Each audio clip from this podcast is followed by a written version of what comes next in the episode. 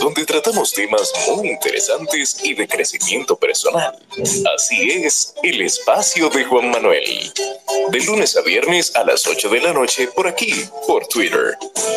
No te lo pierdas, síguenos en todas nuestras redes sociales como arroba carboneljuan. Te esperamos.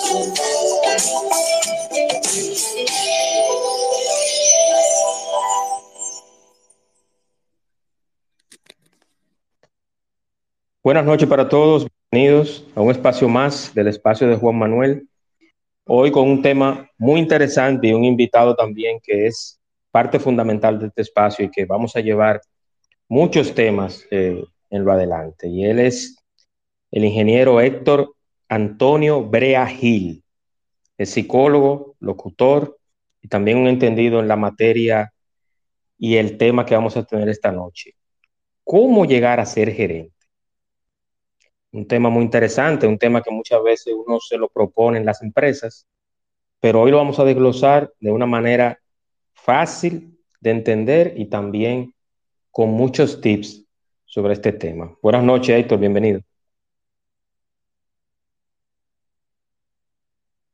Sí, buenas noches, Juan Manuel, buenas noches a todos. Gracias otra vez por invitarme a tu espacio que me gusta tanto y que yo sé que le gusta mucho a la gente. De verdad, muchas gracias a ti y a todos los que nos sintonizan. Así es, así es, Héctor. Gracias a ti por aceptar y quiero recordarles que este espacio está grabado. Lo pueden escuchar en diferido al finalizar, cuantas veces quieran, lo pueden compartir y que también en unos días, posiblemente lunes o martes de la semana próxima, estará disponible en Spotify. Estamos en Spotify como el espacio de Juan Manuel Podcast. Tenemos ya 70 episodios en Spotify como el espacio de Juan Manuel Podcast. Ahí lo escuchan, lo descargan, eh, oyen desde el primer episodio hasta el número 70 que ya está en la plataforma. Quiero antes, así es, así. Quiero antes de iniciar darle las gracias a los que hacen posible este espacio, a los patrocinadores, las personas que creen en este contenido en este espacio, en los invitados que se presentan acá y en los temas y en los oyentes que están en lo que son ustedes, porque este espacio se hace por y para ustedes. Este espacio llega gracias a Estimularte, Centro de Desarrollo Integral, servicio especializado en terapia del lenguaje e integración sensorial. Nuestro programa se basa en la estimulación con ILS. ILS tiene base en el principio de neuroplasticidad, con la licenciada Pamela Benítez, en el 809-710-7028. Estimularte. Santo Domingo, Federico Geraldino 85. Estimularte, patrocinador oficial del espacio de Manuel. También a Sid Carbo Construction Group SRL a nivel nacional. Todo lo que tiene que ver con construcción lo tenemos en Sid Carbo Construction Group. Lectura de planos, desarrollo inmobiliario, pintura, electricidad, todo lo que tiene que ver con el sector construcción lo tenemos en Sid Carbo Construction Group SRL Constructora. 829-926-7258. Sid Carbo Construction Group, patrocinador oficial del espacio de Juan Manuel y también gracias a Express Wash. Express Wash aquí en Punta Cana, en la avenida Barceló, justo al lado de Autorepuestos Montilla. Express Wash, detailing, lavado 100% ecológico, no usamos agua, y creo que es una medida muy, muy, pero muy correcta para un medio ambiente que ha sido tan golpeado como el de nosotros, teniendo en cuenta de que este es el único mundo que tenemos y hay que cuidar. 100% ecológico, lavado y detailing en Express Wash, aquí en Punta Cana, Avenida Barceló, justo al lado de Autorepuestos Montilla. Héctor, luego luego de darte la bienvenida, cuando uno lee la palabra gerente, uno se imagina que es solamente el dueño de una empresa o que, o que tú eres el que está en el escritorio sentado y ya. Entonces, yo quiero primero, eh, luego de darte la bienvenida, como ya dije, si arrancamos en fa con el tema, eh, yo tengo varias preguntas que hacer, que no sé si lo desarrollamos así, tú vas desarrollando el tema y luego con las preguntas lo hacemos al unísono. tú puedes preguntar, no hay problema, puedes preguntar. Si tienes alguna pregunta para ir arrancando, vamos arriba. Exactamente, exactamente. Héctor, así como dice el tema, el tema de este espacio, este, este episodio es cómo llegar a ser gerente, pero yo quiero primero que definamos, ¿qué es un gerente? Bueno, Eh, definitivamente, un gerente es una persona que ejecuta, es una persona que gerencia, vamos a decir, ¿verdad? Eh, gerente es el, el activo de gerenciar y gerenciar consiste en integrar, en saber integrar tantos, tantos recursos humanos como recursos materiales para lograr un objetivo determinado, lógicamente. Cuando hablamos de gerente, siempre nos vamos al plano de la empresa en sí, de una empresa donde se elabora, del plano laboral. Pero el ser gerente no solamente implica tu saber manejar eficientemente de forma holística recursos humanos y recursos materiales solamente en tu lugar de trabajo, también en tu vida, en tu familia, en distintos ámbitos de, de, tu quehacer diario. Tú debes, debes moverte como si fueras un gerente. Es, es, es, es, dando una respuesta, vamos a decir, sencilla al término y no buscar una respuesta muy rebuscada de un libro ni de, ni de un diccionario ni nada. Es esa persona pero que sabe, que sabe integrar recursos humanos y recursos materiales para lograr un objetivo en un, en un trabajo determinado, en un área de trabajo. Pero, pero ¿qué sucede con, con, el, con el término gerente? Que el término gerente se ha asociado a un cargo en una empresa. O sea, se ha querido relacionar el término con una posición en un organigrama. Entonces, algunas personas en, empresas eh, no ejecutan o, o no hacen su trabajo como lo deben hacer o no se involucran un poco más porque entienden que no son gerentes. Algunas personas que trabajan muy bien, que son excelentes en su trabajo, no se sienten motivados porque no tienen un cargo gerencial, porque no tienen el título de gerente. Y el no tener el título de gerente para algunas personas ha sido traumático en su vida laboral. Personas que tienen muchos años trabajando en una empresa, tal vez ganando buenos salarios, tal vez con muchas responsabilidades, y porque no tienen en el escritorio o en el carnet el título de gerente, eh, se sienten desmotivados y se sienten mal. No sé si con esto contesté tu pregunta sí. parcial. Sí, sí, sí, sí. Eh, Creo que sí, que estuvo bien contestado. Yo tengo, son algunas cinco preguntas y luego, Héctor, vamos a abrir, abrir los micrófonos para que las personas que se motiven a hacer algún comentario o preguntar lo hagan en ese momento. Eh, yo tengo también, ya que sabemos que es un gerente, conocemos ya que un gerente debe de ser un buen gerente o debe ser un gerente también en la cosa pública, debe de ser en, las finanzas personales, en todo lo demás tocamos, vimos, vimos un, un ministro, no quiero politizar esto, pero quiero tomar este ejemplo para que la gente entienda. Un buen gerente es una persona que innova, que administra de una manera correcta. Por ejemplo, vimos un, el, el, un ministro que era Gonzalo Castillo, que estuvo en el, en el Ministerio de Obras Públicas. Él no era ingeniero civil, pero sí lo que le reconoce el 99.9% de las personas es que fue un buen gerente. O sea, una persona que administra, fue un buen administrador. Independientemente que eso no viene al caso, ni es lo que estamos debatiendo acá. Pero sí se le reconoce eso, que él fue un buen gerente. Entonces, esas particularidades, o sea, ¿cuáles son esos, cuántos tipos de gerentes hay, independientemente o intrínsecamente del, del área donde se desenvuelve? Bueno, yo los gerentes los clasifico en dos. Y los clasifico en dos porque yo los clasifico de acuerdo a cómo llegaron al cargo. Es una, una clasificación que yo tengo. El gerente por méritos y el gerente por competencias. Cuando hablamos de un gerente por mérito, hablamos de un gerente por mérito, para poner un ejemplo y luego detallar, el que es el mejor vendedor de una empresa y como es el mejor vendedor lo hacen gerente de venta. O, o la persona que tiene muchos años trabajando en una empresa, en un área, y por su fidelidad, por su compromiso, por su honestidad, por su entrega, lo nombran gerente de esa área o de cualquier otra área, independientemente de que sepan o no a lo que van, independientemente de que tengan la capacidad o no para ejercer el cargo. Es una persona que se ganó el cargo por sus méritos. Y no quiero decir con eso que una persona que no tenga méritos no se merezca un cargo gerencial pero no, no deben ser solamente los méritos, sino también tener las competencias para el cargo. Entonces ahí es donde entra el, otro gerente, que es el gerente por competencias, que es el, el gerente que no entra a la posición porque esté pegado con el dueño, porque tiene muchos años trabajando en el sitio, porque tiene 100 años siendo el mismo oficio, perdón el número de 100 años, pero por decir, una, por decir mucho tiempo, ¿verdad?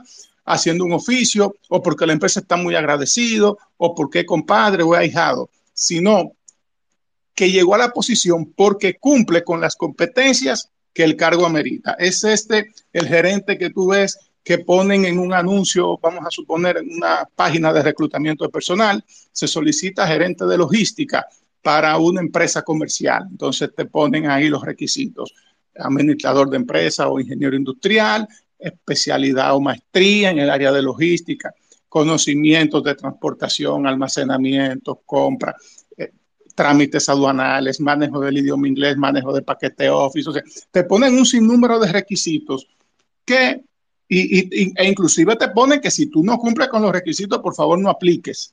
¿Por qué? porque están buscando una persona para ir a resolver un problema o administrar un área bastante delicada y ahí necesitan una persona capacitada. Entonces van los candidatos, son evaluados, llenan su plantilla, llenan su formulario, demuestran su experiencia y deciden, bueno, ganó Juan Manuel Carbonel, por poner un ejemplo. Pero ya Juan Manuel Carbonel va a un área en la cual él es un gerente de logística, él sabe de transportación, él sabe de almacén, él sabe de compras, él sabe de control de inventario y no es una persona que va a improvisar o que simplemente como tiene muchos años haciendo bien una cosa y lo hace como a la empresa, la empresa hasta el momento entiende que le está saliendo bien, lo vamos a nombrar gerente. Porque hasta cuando yo me doy cuenta que yo lo estoy haciendo bien, eh, lo estoy haciendo bien. Cuando alguien me demuestra cómo es que se hace correctamente y yo miro y digo, sí, es así. Cuando nuestro querido amigo Ramón Cerda y yo montamos para ahí, para el año 2005, una empresa de dar capacitaciones, yo recuerdo que una vez uno de los cursos que yo di fue precisamente gestión de almacenes, recepción y despacho de mercancía, un área en la que tú eres un especialista, Juan Manuel porque tú y yo trabajamos muchos años en eso. En esa capacitación que yo di, yo recuerdo como ahora que llegó el dueño de una empresa en su Mercedes-Benz, lleno de empleados, el Mercedes-Benz, y atrás una jipeta y atrás una El hombre llevó a la empresa entera para el curso. Y cuando entró, él dijo, cierre esa puerta, diga cuánto es. Digo yo, tanto por cabeza, tenga el dinero, y arranque con nosotros. Y según yo le iba explicando a él cosas, eh, por ejemplo, recepción de mercancía, yo le explicaba los pasos para recibir correctamente una mercancía, él me mandaba a decir alto ahí y decía, ¿quién es que recibe en esta empresa? Se paraban, fulano y fulano, ¿ustedes reciben así? Eh, sí, ah, no, entonces, ¿a quién es el jefe de ustedes? Ustedes, de ahora en adelante, recíbanme como él dice. Apunten porque sé que se va a trabajar ahora. O sea, a veces, no, a veces entendemos que porque tenemos mucho tiempo haciendo las cosas como, como sabemos hacerla, como aprendimos a hacerla, y nos está yendo según nuestros criterios bien, entendemos que, que, que todo marcha perfecto. Entonces, bueno, si Juan Manuel tiene 20 años aquí en el almacén y me está resolviendo como a mí me gusta, yo lo voy a hacer gerente de almacén. Ahora, cuando Juan Carbonel eh, lo, mandamos, por ejemplo, a un curso de, de almacén, entonces Juan Manuel abre los ojos y dice, espérate, y esto es así. O cuando aparecen auditores internacionales, o aparece visita, y ve cómo Juan Manuel maneja el almacén, entonces no, espérese, usted tiene un problema aquí. Entonces, ahí es donde, y por eso es que yo clasifico los gerentes específicamente en esas dos partes. Eh, y es por la forma en la que adquirieron el cargo o por méritos o por competencia. Ahora también hay que tomar en cuenta algo. Hay que dejar de ver la gerencia como un cargo, como una posición dentro de una empresa y verlo como algo de uno. Usted puede que no tenga el título, como dije en el principio, en el carneo, en el escritorio o en la puerta de la oficina de gerente, pero usted, por su forma de ser, por su preparación, por porque usted se siente bien así, usted debe comportarse como un gerente. aunque usted sea el que tenga en la mano la escoba para barrer el piso. Usted es gerente de su área de trabajo y eso tiene que quedar bien. Así es, así es. Y yo te, yo te tengo que agregar algo adicional a eso. Y es que, por ejemplo, solo vimos, eh, Héctor, tú y yo en el, tiempo cuando manejábamos los almacenes, y era eso, de que mucha gente solamente eran, eran empleados 15 y 30. Que si era el encargado, el encargado del departamento de tornillos o de herramientas, por ponerte un tema, o, el, o, el, o un guardalmacén, decía, ah, no, pero espérate, esto no es mío, yo no me puedo quedar hasta las 6 un viernes.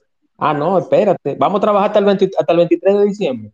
No, el 23 de diciembre yo me voy a las 12 porque yo tengo que ir para Santo Domingo, yo vivo aquí en Punta Cana, yo estoy aquí en Punta Cana. Entonces, hay, debe de haber un sentido de responsabilidad y de compromiso, porque eso es lo que hace que usted o suba o baje.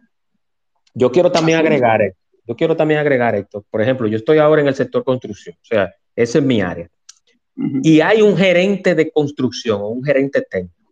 Entonces, fíjate lo complejo que es en cada área, pero a su vez es lo mismo. Mira, el gerente de, un gerente técnico de construcción tiene que tener lo siguiente, tiene que planear, programar y coordinar las actividades del proyecto de construcción para cumplir con los plazos. Se cumple con los, con los plazos cuando se programa y se analiza y se coordina las actividades del proyecto de, de, de cada cosa que se va a hacer día a día en el proyecto en la obra. Eso se hace a través de una bitácora o a través del seguimiento con los ingenieros día Preparar y presentar las estimaciones presupuestarias mensuales, informe de progreso o informe sobre los costos de seguimiento.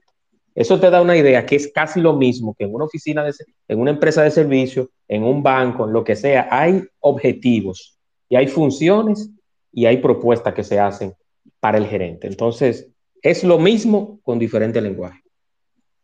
Exactamente. Así es. Eh, Héctor, yo tengo también otra pregunta en ese mismo tenor.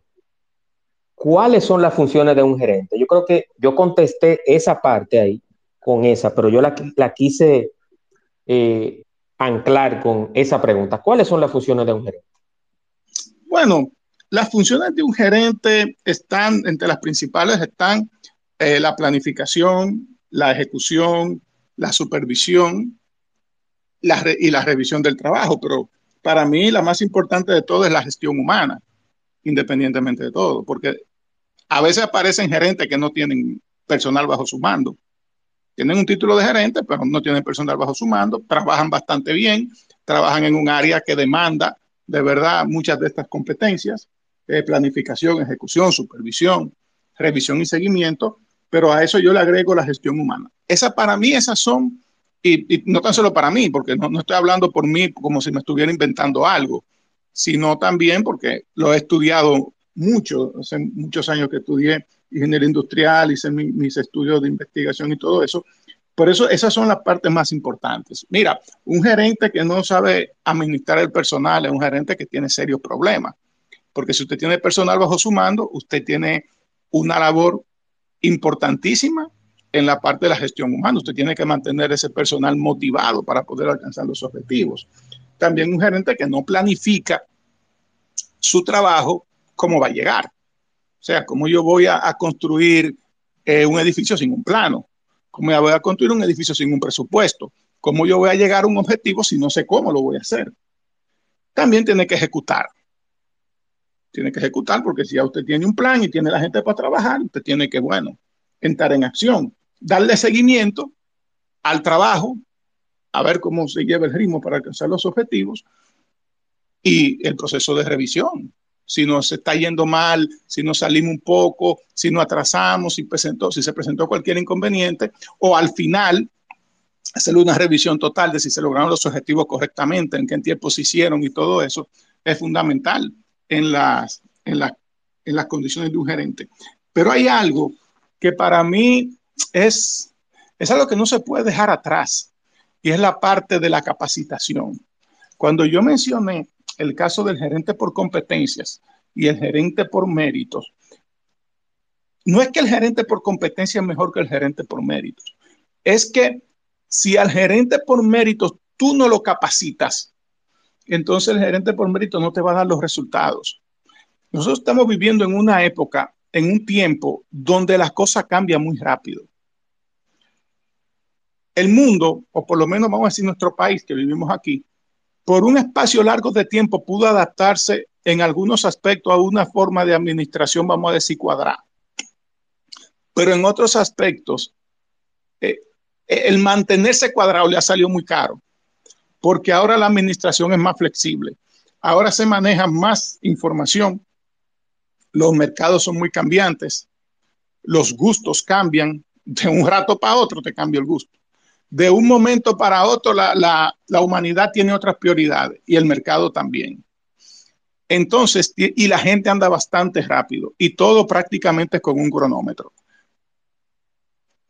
Y cuando tú mantienes una actitud administrativa muy de la época donde no se veía nada de eso, te va a arropar la ola. Cuando tú y yo trabajamos en la, empresa que trabajamos juntos, trabajamos por un espacio de casi cinco años juntos, trabajábamos en el área de almacén. El que era nuestro supervisor, que era el gerente de contabilidad, cuando me nombran en el departamento de inventario, que era en el departamento en el cual yo era tu supervisor, me nombran en el departamento de inventario. ¿Tú recuerdas que había un comité de inventario? ¿Tú te acuerdas? Sí, sí, claro que sí. Había un comité de inventario que lo integraban el gerente de venta, el gerente general, el gerente de contabilidad, el encargado de inventario, el gerente de almacén, el del encargado de despacho del centro de distribución, el gerente del centro de distribución, óyeme, el gerente, la gerente de tráfico y aduana, 10 gente para un comité, y en ese comité de inventario pasa el inventario de una tiendita y un centro de distribución que aunque grande se cogía en mediodía, porque estaba bastante organizado, había un comité de 10 gente. Entonces, ¿pero qué pasaba ahí? Que el encargado de inventario no ejecutaba. El encargado de inventario simplemente se sentaba en las reuniones, hace lo que todos los otros se ponían de acuerdo que él tenía que hacer. Cuando comienzan a abrir los ojos se dan cuenta de que, ah, pero este hombre no funciona para el puesto que lo tenemos. Entonces lo sacan. Cuando lo sacan, me colocan a mí, me sacan de un departamento de la sugerencia de tienda, de la sugerencia de venta al detalle, me sacan y me llevan al área de control de inventario. Lo primero que yo hice fue disolver el comité de inventario. Yo dije, señores, yo lo siento, pero de esto me encargo yo. Y más nunca se reunió el comité de inventario y comencé a trabajar solamente con el gerente de contabilidad, que era mi jefe. Oye, yo disolví el comité de inventario donde estaban hasta los sobrinos del dueño. ¿Te acuerdas que el jefe de distribución era sobrino del dueño? Sí, y se mejoraron los procesos. Y se mejoraron los procesos. Amiguísimo tuyo y amiguísimo mío todavía. Entonces, ¿qué pasó cuando yo asumí el departamento de control de inventario? Que el jefe mío gerente de contabilidad dijo, hey, vamos a coger tú y yo un curso de gestión de almacén y control de inventario. Y fuimos, hicimos un diplomado a una institución que en ese momento tenía todo el prestigio del mundo dando esos cursos. El primero que decidió tomar la capacitación fue el jefe de nosotros. Y después que él tomó la capacitación, que él dijo, espérate, que hay que darle esta capacitación a todo el mundo, a todo el que le pone la mano a la mercancía, hay que darle esta capacitación. Entonces mandaron, fue otro grupo al hotel, a un hotel en el Malecón, cogió un curso de capacitación en control de inventario, gestión de almacenes, y después, no sé si tú recuerdas, el dueño de la empresa hizo que el que dio la capacitación en el hotel se la diera a todo el personal involucrado, a todo el personal de venta, transportación, y eso era un salón, se hicieron varios grupos inclusive. y todo el mundo cogió ese curso. ¿Por qué? Porque en una empresa comercial el inventario es vital. Entonces, mira como una decisión gerencial, como una decisión de un gerente, porque ese gerente, ese que era jefe de nosotros, departamento de contabilidad, ahora es profesor en una de las universidades más prestigiosas de este país, de Latinoamérica. Él dijo, no, espérate, si yo me voy a encargar de este departamento, si este departamento va a ser mío, yo voy a tener este hombre trabajando ahí, que es ingeniero industrial y sabe de almacenes, yo tengo que saber también, porque yo no me voy a quedar en el aire nos capacitamos juntos, nos formamos juntos y al final, ¿qué, terminó él motivando? Capacitando a la compañía entera. ¿Dónde querían trabajar todos los vendedores de mostrador? ¿Era en inventario? Sí. Cuando se abrían vacantes de control de inventario, todo el mundo participaba. ¿Por qué? Porque todo el mundo quería estar ahí atrás. Control de inventario era la élite. Entonces, ¿pero por qué? Porque se gerenció para eso. Hay empresas donde el control de inventario no es nadie y sin embargo, el control de inventario es la columna vertebral de toda empresa comercial. Porque ahí es donde está, ahí es donde está la, riqueza de los dueños, es ahí que está.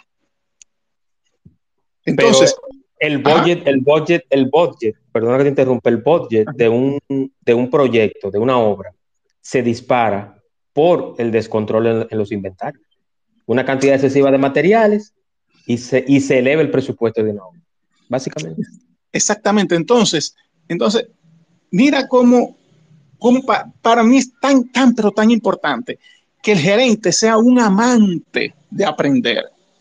No es que porque yo, a mí me nombraron gerente de venta porque yo era el mejor vendedor, no necesariamente cuando me toque gerenciar, yo voy a ser bueno, porque muchos factores pueden ser determinantes para que yo sea el mejor vendedor. Pero no necesariamente cuando me sienten y me pongan a gerenciar un equipo de vendedores, me saquen de mi zona y se la den a otro, yo voy a funcionar.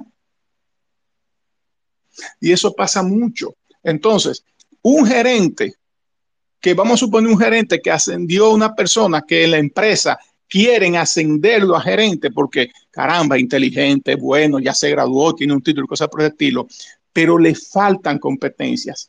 La empresa tiene el deber de dárselas.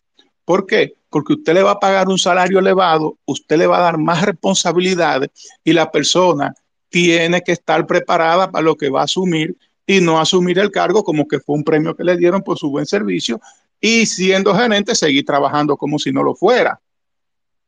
Entonces, el gerente por mérito se puede convertir en un gerente competitivo, dándole que las herramientas. Y ahí es donde entra, ahí es donde está la importancia de quién crea el puesto.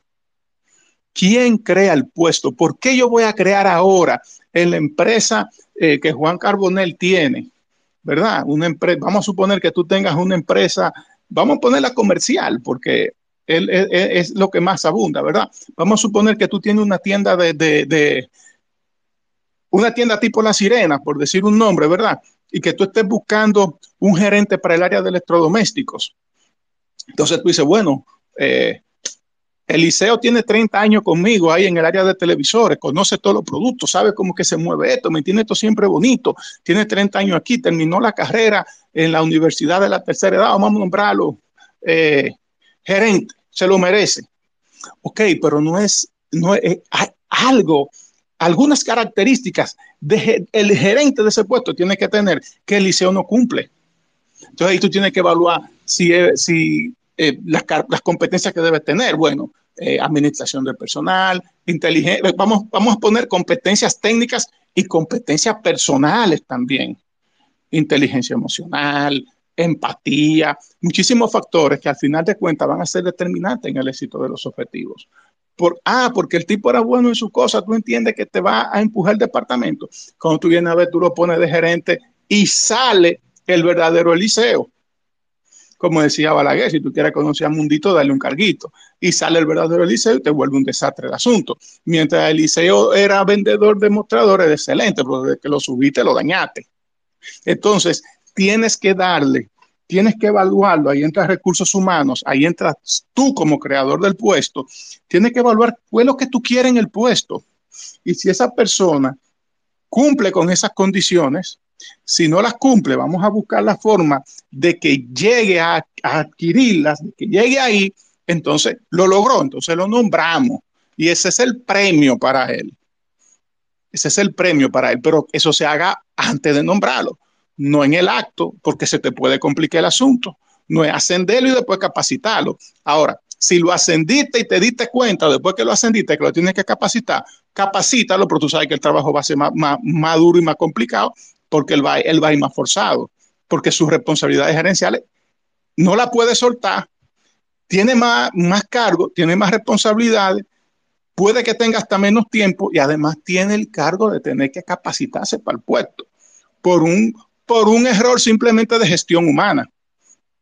Ahora, si tú le estás echando maíz para que el muchacho en un año, dos años sea gerente, ya es otra cosa. Cuando ya tú lo tienes formado y tú dices, mira, por tu dedicación te ascendimos a gerente, ese hombre va a resolver.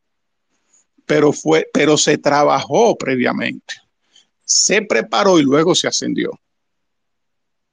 Entonces, es, es, una, para mí una de las capacidades más importantes que tiene que tener el gerente es la flexibilidad y el deseo y el amor por aprender. Tiene que gustarle aprender, tiene que gustarle estar actualizado, tiene que ser humilde y no creer que se la sabe todas. No creer que se la sabe todas. Ser humilde y abierto a aprender. Se aprende de cualquiera, se aprende de todo el mundo. Y no hay mejor maestro que el que, ha, el que está haciendo un trabajo todos los días. Eso es así, porque la práctica es el maestro. Y... Claro. Eso es así. Eso es Héctor, yo tengo otra pregunta y otra curiosidad. Eh, en la, ¿Cuáles son las competencias que debe tener un gerente? Yo creo que esa responde ya lo que, lo que hablamos, porque ya supimos cuáles, cuáles fueron esas competencias para, para las funciones de un gerente. Bueno, gestión humana, eso es, eso, eso es principal. Mira, el personal, el personal que está, que se siente triste no rinde. El personal que se siente olvidado, que se siente maltratado, que se siente a un lado, que se siente que no lo escuchan, que se siente que no lo toman en cuenta, no rinde. Y si tú quieres tener objetivos, tú tienes, alcanzar un objetivo, tú tienes que, a la gente con la que tú cuentas, tú tienes que tenerla contenta. Y no necesariamente tú la tienes contenta con dinero. A veces la gente te exige dinero porque lo que verdaderamente desea que tú le des, tú no se lo das. A ver, oye, apunta esto. A veces la gente te exige dinero porque lo que verdaderamente quiere que tú le des, tú no se lo das. Y muchas veces lo que la gente quiere es oportunidad de tomar decisiones en su área. Mira, cuando en la empresa que tú y yo trabajamos, hicieron los manuales de procedimiento de control de inventario, que fue el primer manual de política y regla que se hizo en esa empresa. Para que los oyentes tengan una idea, esa empresa donde Juan Manuel y yo trabajamos es existe todavía, pero en un momento era, estaba entre las tres principales empresas de un mercado comercial de República Dominicana. De en el top five era, estaba entre las tres primeras y no era la número dos. Con eso le digo todo. De esa empresa salieron unas empresas que nosotros le decimos el nombre, ustedes se caen para atrás. Una empresa súper millonaria era esa empresa. Y ellos se dieron cuenta que lo más importante, como era una empresa comercial, lo más importante para ellos era controlar el inventario y buscaron unos asesores eh, muy buenos, para mí, de lo mejor que pudieron buscar, una pareja de esposos para trabajar precisamente eso. Ellos no sabían nada de inventario, ellos lo que sabían era diseñar políticas y procedimientos, redactar, ese era el trabajo de ellos. ¿Qué pasó? Que comenzaron a redactar las políticas y los procedimientos sin contar con lo que trabajábamos con eso. Cuando los redactaron, no los redactaron ellos por como ellos querían, no, los redactaron como en la empresa, la, alta gerencia les decía que debía hacerse. Cuando se terminó, el jefe de ese cuerpo de asesores dijo, esto, antes de aprobarlo, esto tiene que verlo lo que trabajan con eso.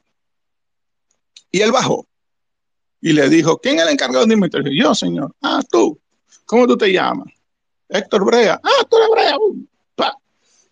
Estamos hablando del año 2003. Estamos en el 22 y ese señor y yo somos casi hermanos. Ahí nació una amistad inquebrantable. Pero ¿qué pasó? Que cuando yo abrí el manual de procedimiento del trabajo y el manual de políticas y normas del departamento, yo comencé a tachar cosas y dije, no, no, espérate, tú no se hace así, no se hace así, no se hace. Cuando él vio su, su, su, su carpeta toda garabateada, ¿Tú sabes lo que hizo Juan Manuel? Él subió donde el jefe de nosotros, donde el jefe jefe de nosotros.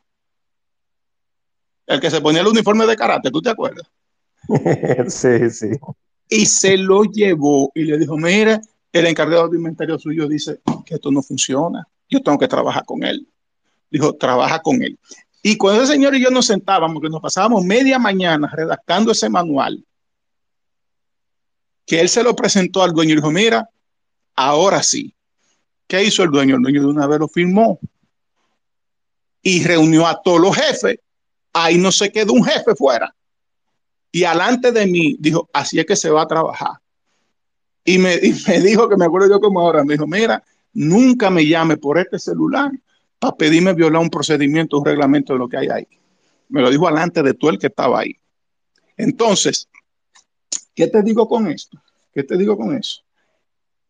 Que eso a mí me mantenía con el ánimo en el aire, me mantenía con el ánimo caliente, con el ánimo, con el... Oye, ahí, ahí, ahí, se, ahí se respiraba un ambiente tal de confianza que tú estabas contento. Nosotros, ¿no, tú recuerdas que nosotros salíamos a pasear con el uniforme puesto.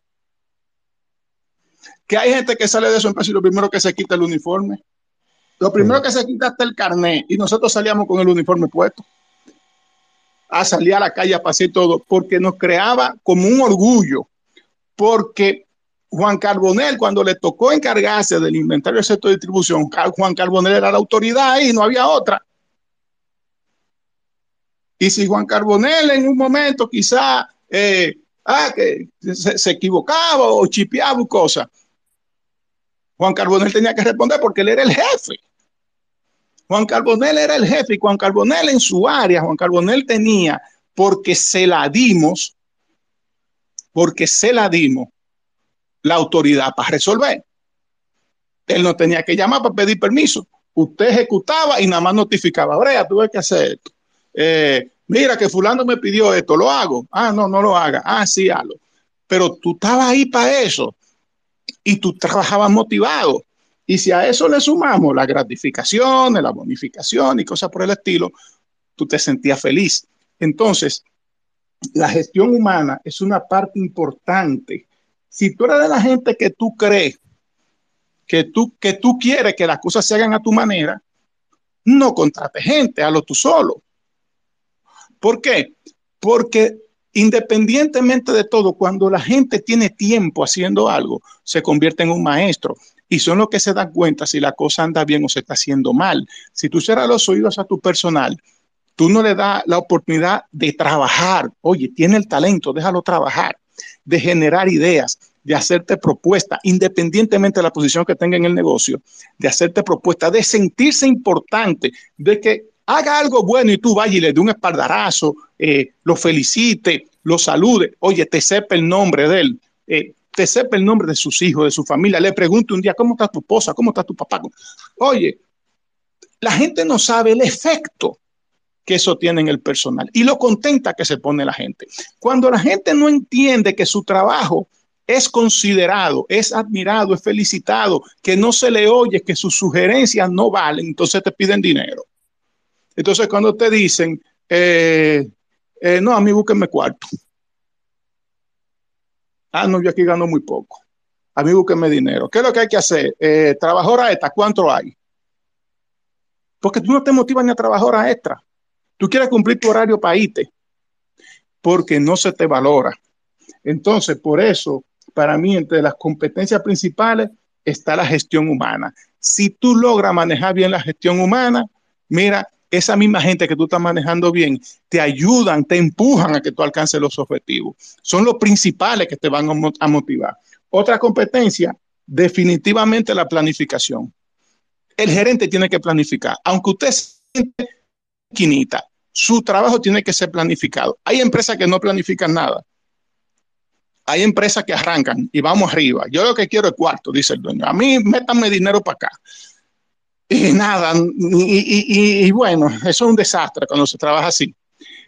Pero aún y se trabaje así, eh, los, los, objetivos que a ti te tocan como gerente de tu grupo, de tu rinconcito, de tu área, crea un plan para alcanzarlo. Notifique ese plan, habla de ese plan. Y aunque tu jefe, tus supervisores no sean gente muy de planificación, sí conviértete tú en una persona de planificación, sí conviértete tú en una persona organizada, porque solamente así tú te vas a dar cuenta si tú vas logrando los objetivos. El gerente tiene que ser un ejecutivo. El gerente tiene que ser una persona que no se pase el tiempo pensando en si lo voy a hacer o no lo voy a hacer. Hay que tomar decisiones, hay que actuar, hay que moverse. Tú no puedes dejar que la cosa se caiga. Lógicamente, lógicamente, también el ambiente donde tú trabajas va a ser determinante para eso. Porque tal vez tú puedes tener los mejores, los mejores planes, el mejor deseo de hacer las cosas bien, pero te pueden contar con una serie de obstáculos que te desmotivan. Y va a un momento en el cual tú vas a decir, bueno, yo no puedo, yo tiro las armas, yo me siento y que esto hagan ustedes lo que quieran. Pero tiene que ser un ejecutivo, tiene que ser un supervisor, de lo, tiene que saber supervisar su trabajo. El área que usted está gerenciando tiene que funcionar y usted tiene que estar encima de eso, de que se cumplan los horarios, de que haya orden, de que del uniforme, de que los objetivos se están alcanzando. Usted tiene que estar atento a eso. Usted no puede delegar y olvidarse en que usted delegó en fulano o fulana y después que le hicieron un disparate y que usted no sabe nada. O sea, usted tiene que, pues el hecho de que usted delegue no quiere decir que usted no va a atender ni va a supervisar. Y también revisar el trabajo, que ya es lo que hablábamos del seguimiento. Así es, así es, así es. Yo estoy un 200% de acuerdo contigo, Héctor. Y, esa, esa experiencia que tú y yo vivimos cuando éramos compañeros de trabajo hace muchos años, es precisamente la que te hace a ti, tú como experto y que ya, eh, inclusive cuando salimos, cuando dejamos de trabajar juntos, tú pudiste darte cuenta de que todo eso que se hizo y toda esa capacitación y todos esos gerentes que entraban, que salían, ese involucramiento del personal y esas personas que querían entrar a un departamento porque tenían la competencia, tenían el personal adecuado y porque además todo marchaba sobre ruedas y en una línea recta, es lo que hace que un buen gerente, como en su momento lo fuiste tú, como lo fue el gerente del gerente, es precisamente lo que queremos llevar y hablar en este espacio. Que cómo llegar a ser gerente teniendo competencias, cumpliendo con las cosas como son, tomando el sartén por el mango, pero siempre, pero siempre, que eso lo vimos tú y yo, Héctor, y lo sabemos. Siempre hay que hacer las cosas correctas, porque un inventario, si tú no haces la cosa correcta, sale al, al, inicio, a mitad o al final. así mismo. Yo quiero, Así es. Yo quiero saber si alguien tiene alguna pregunta o comentario antes de, vamos con el audio de las preguntas del espacio y luego iniciamos con alguien que quiera hablar o hacer alguna pregunta o comentario al invitado Héctor Brea. Para los que entraron reciente, hablamos de cómo llegar a ser gerente con Héctor Antonio Brea Gil en el espacio de Juan Manuel. Para cualquier contacto o hacer tus preguntas, escríbenos al privado en arroba carbonel El espacio de Juan Manuel.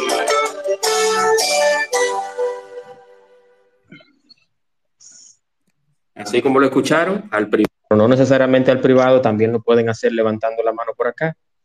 Yo le doy el micrófono como speaker a los que estén interesados. Antes de iniciar con la ronda de preguntas o comentarios, quiero recordarles que este espacio llega gracias a Estimularte. Estimularte, Centro de Desarrollo Integral en Santo Domingo, con la licenciada Pamela Benítez a la cabeza, en el 809-710-7028.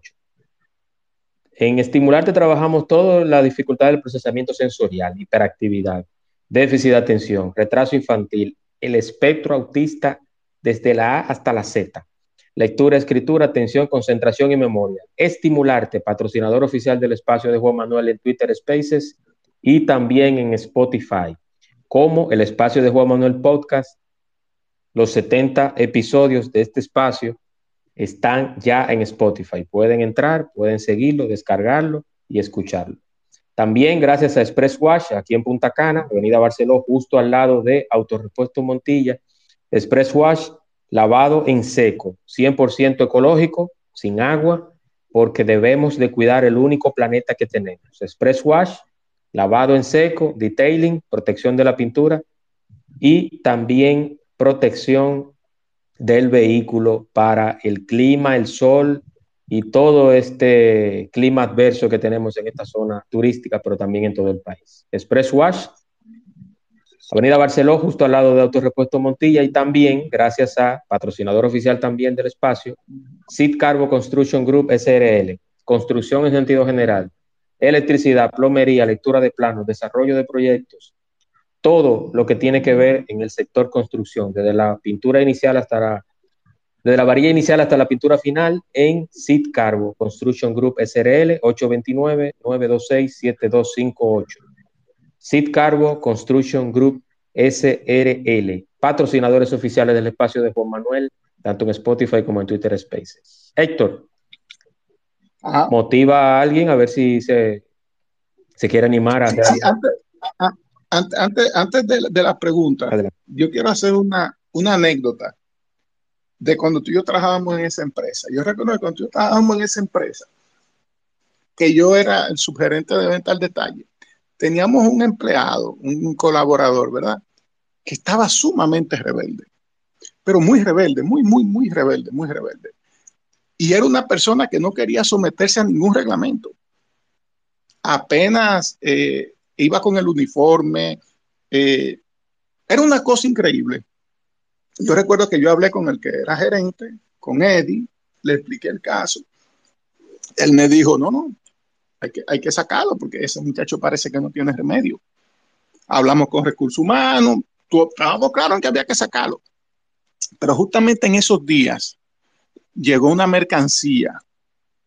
Él trabajaba en el departamento de plomería, que fue el PPR. Las tuberías de PPR y de polietileno llegaron. Y cuando él vio eso, que yo di una charla de cómo se usa, de cómo se instala y todo eso. La famosa Tiemme de Italia. Exactamente. Cuando llegó Tiemme. El muchacho se volvió loco con eso. Y se me acercó. Mira que yo en ese momento yo no lo quería tener cerca. Y se me acercó y me dijo, Héctor, ¿usted podría hacerme un favor? Digo yo, dime. ¿Usted podría explicarme cómo que se usa verdaderamente eso? Porque a mí me interesa aprender. Oye, palabrita mágica para mí, me interesa aprender. Desde que tú me dices me interesa aprender, tú a mí te ganaste mi corazón. Y yo agarré y le expliqué. Y él se hizo cargo de ese producto. Ese muchacho dio un giro en su forma de trabajar. Iba bien uniformado, llegaba puntual. Todo le cambió, la actitud completa le cambió porque se enamoró de la mercancía a él no hubo que cancelarlo. Él renunció y montó su empresa de instalación de su producto.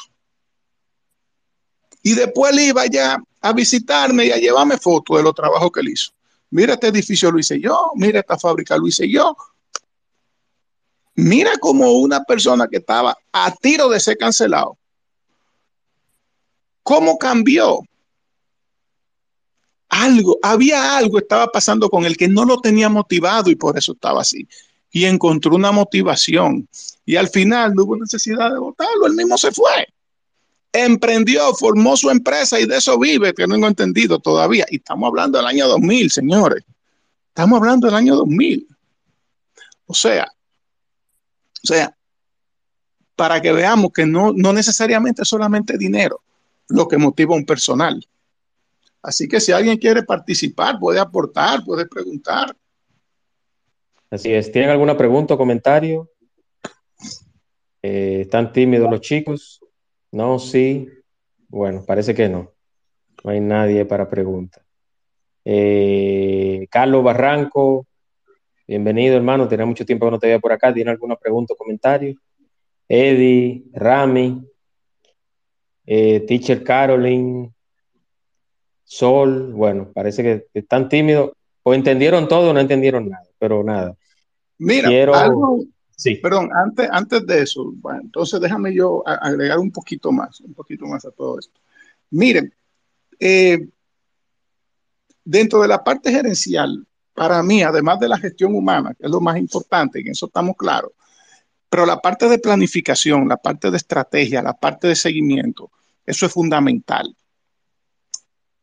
cuando en una ocasión, Juan Manuel, esto, tú no lo sabes, porque esto no, no entendí que fuera necesario que ustedes lo supieran, pero te lo voy a comentar ahora. En una ocasión, a mí me llaman del departamento de aduanas, de donde trabajábamos, y me esperan con un muchacho que ha diseñado un software para, con ese software, estandarizar todas las descripciones de las mercancías que teníamos en el inventario. Tú recuerdas que nosotros trabajábamos en FOSPRO. así es. Bajo ambiente Windows. Bajo ambiente Windows, pero en realidad trabajábamos en un FOSPRO de OS sobre Windows. Que era bastante. lentísimo como el diablo. Lentísimo. Pero una cosa increíble. Pero trabajábamos bajo ese FOSPRO. Y yo recuerdo que ese muchacho llegó con un software que él había diseñado y todo. Mira, para tú cambiar la descripción, tú nada más tienes que darle este botón, esta cosa. Y allá estaban volviéndose locos con eso. Y yo, y yo me sentí mal como encargado de inventario porque yo sentí que yo no estaba haciendo mi trabajo. Porque yo sentí que esa base de datos que estaba desorganizada y que a la empresa le preocupaba, porque era difícil tú controlar un inventario con una base de datos que tú no podías encontrar bien la mercancía. Eso a mí me dio en el corazón. Y yo fui a hablar con mi jefe, el de contabilidad, y le dije, mire, yo puedo resolver eso sin necesidad de cambiar el software. Justamente en esos días establecen allá el coaching, ¿tú te acuerdas? Que el famoso coaching que nos daban. Y se fijan objetivos. Como es la primera vez que en esa empresa se fijaban objetivos, y ninguno ahí había trabajado nunca bajo objetivos como, como objetivo bien definido. Todo el mundo estaba en el aire. Y a mí me jala el jefe y me dice, mira, vamos a trabajar bajo objetivo. Ponle ahí un objetivo a tu departamento, ponle ahí objetivo a tu departamento. Y dije, bueno, los objetivos van a ser estandarizar la base de datos, eh, tener cuadrado el, el inventario de tramerías del centro de distribución, que eso te tocaba a ti, eso era un trabajazo crear eh, cantidades de puntos de reorden, de reabastecimiento de mercancías. Y, de verdad no me acuerdo cuál fue el otro. Eran cuatro objetivos que ninguno de los cuatro se habían hecho en 30 años que tenía la empresa. Cuando él agarra y le lleva eso a la reunión de la alta gerencia, todo el mundo le dice a él que eso era imposible hacerlo en un año, porque eran objetivos para el año que eso nunca se había hecho. Entonces él me dice, mira, están diciendo ahí los jefes que eso tú no lo vas a lograr, ustedes no lo van a lograr. Digo yo, con eso es que vamos a trabajar. Tú estabas solo en el centro de distribución. Dije, mira, Juan Manuel, ese inventario de esta medida hay que ponerlo así, así, así, así. Trabájame eso. A Ramón le asigné la parte de, de los puntos de reorden a Gerardo, que éramos nada más Ramón, Gerardo, tú y yo. No me acuerdo qué fue lo que le asigné a Gerardo. Y yo me encargué de la estandarización de las descripciones. Eso, nada de eso se había hecho en 30 años que tenía la empresa. Y todo el mundo decía que no lo hacíamos en un año. ¿Tú en cuánto lo hicimos? En cinco meses. Cuando yo le llevé al jefe de nosotros, terminamos, él no lo pudo creer. El primer departamento en entregar los objetivos fuimos nosotros. El objetivo del año lo entregamos en cinco meses. Lo entregamos en cinco meses. ¿Por qué? Porque yo sabía con quién yo contaba y quién era cada quien. Y todos ustedes son, pero en aquel momento eran jóvenes, pero sumamente inteligentes y sumamente dispuestos a trabajar y a ustedes se le asignaban las funciones de acuerdo a sus talentos. A ti no te mandaron al centro de distribución porque tú eras chévere. A ti te mandaron al centro de distribución porque entendían que de los cuatro que estábamos ahí, de los, perdón, de los tres que yo tenía bajo mi supervisión, el que podía hacer ese trabajo era tú y lo hiciste.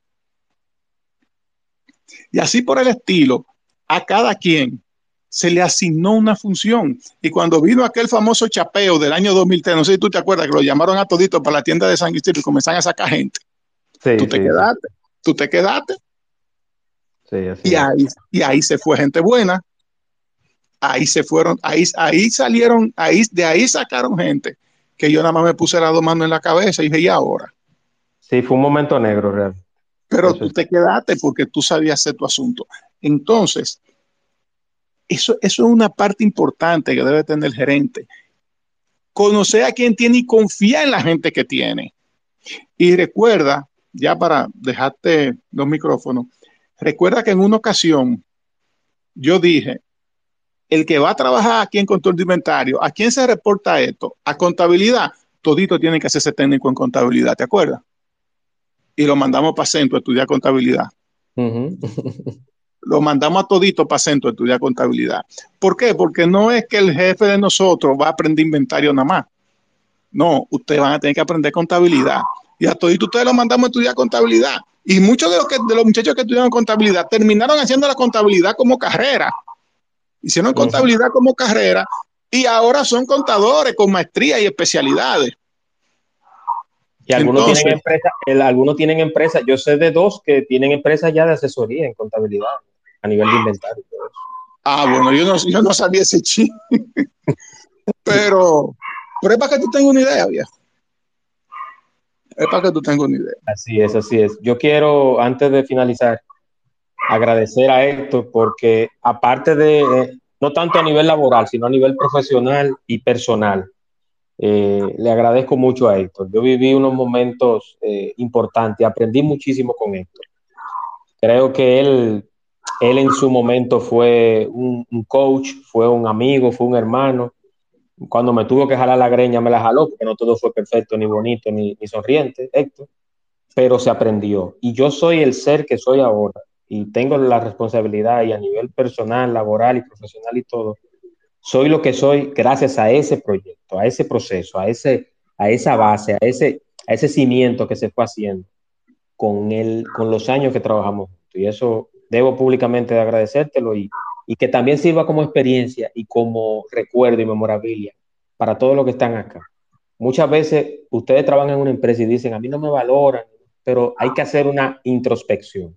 ¿Qué está pasando con nosotros? ¿Estamos en el lugar adecuado? ¿Estamos en el puesto adecuado? estamos liderados bajo un gerente correcto y real.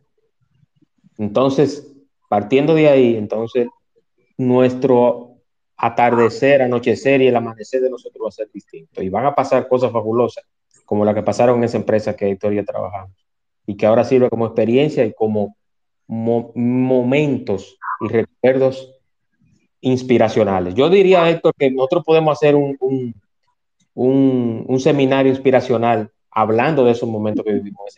Porque ahí pasó de todo. Ahí hay material de sobra, Pablo. Ahí pasó de todo. Entonces yo quiero, antes de, culminar, darle una frase que precisamente trata sobre la gerencia y liderazgo. Y la hizo Peter Drucker. Peter Drucker eh, dijo la siguiente frase, el liderazgo efectivo no se basa en hacer discursos o ser querido.